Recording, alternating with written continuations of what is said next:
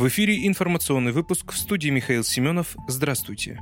Роскосмос опубликовал координаты центров принятия решений на Западе. Роскосмос в преддверии саммита НАТО в Мадриде опубликовал в телеграм-канале снимки и координаты центров принятия решений в западных странах, сделанные из космоса спутником «Ресурс-П». Пока представители 30 стран Альянса, а также партнеры и кандидаты будут разбираться со стратегической концепцией до 2030 года, Роскосмос публикует спутниковые фотоснимки места проведения саммита и тех самых центров принятия решений, поддерживающих украинских националистов, говорится в сообщении. На фотографиях запечатлены Белый дом и Пентагон в Вашингтоне, Конгресс-центр и ФЭМА в Мадриде, где будет проходить саммит, Министерство обороны Великобритании, Рейхстаг и ведомство федерального канцлера в Берлине, а также Елисейские поля и Елисейский дворец в Париже.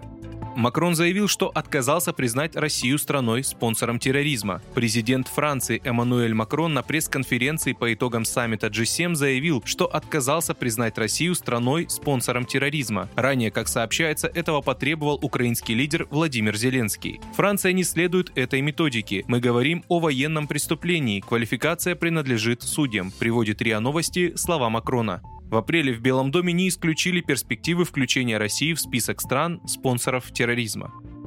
Путин подписал указ об установлении 8 июля Дня семьи, любви и верности. Указ вступил в силу в день подписания. Его текст опубликовали на официальном интернет-портале правовой информации. Русская православная церковь ежегодно отмечает 8 июля День памяти святых Петра и Февронии, которые издревле считались на Руси покровителями семьи и брака. История их жизни описана в древнерусской повести о Петре и Февронии Муромских. Молодожены в этот день стремятся заключить брак. Так, по информации управления управления ЗАГС Москвы около тысячи пар в столице в этом году выбрали 8 июля для свадьбы.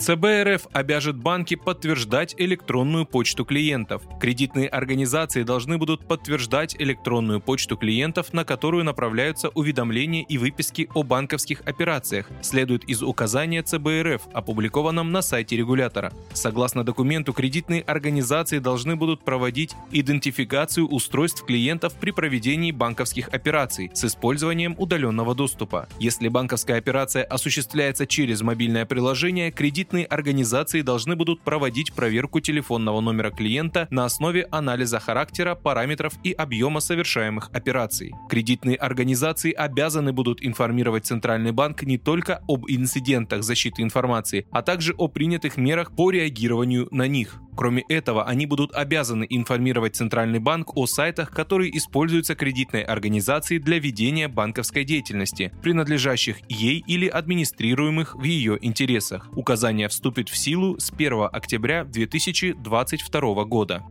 Вы слушали информационный выпуск. Оставайтесь на справедливом радио.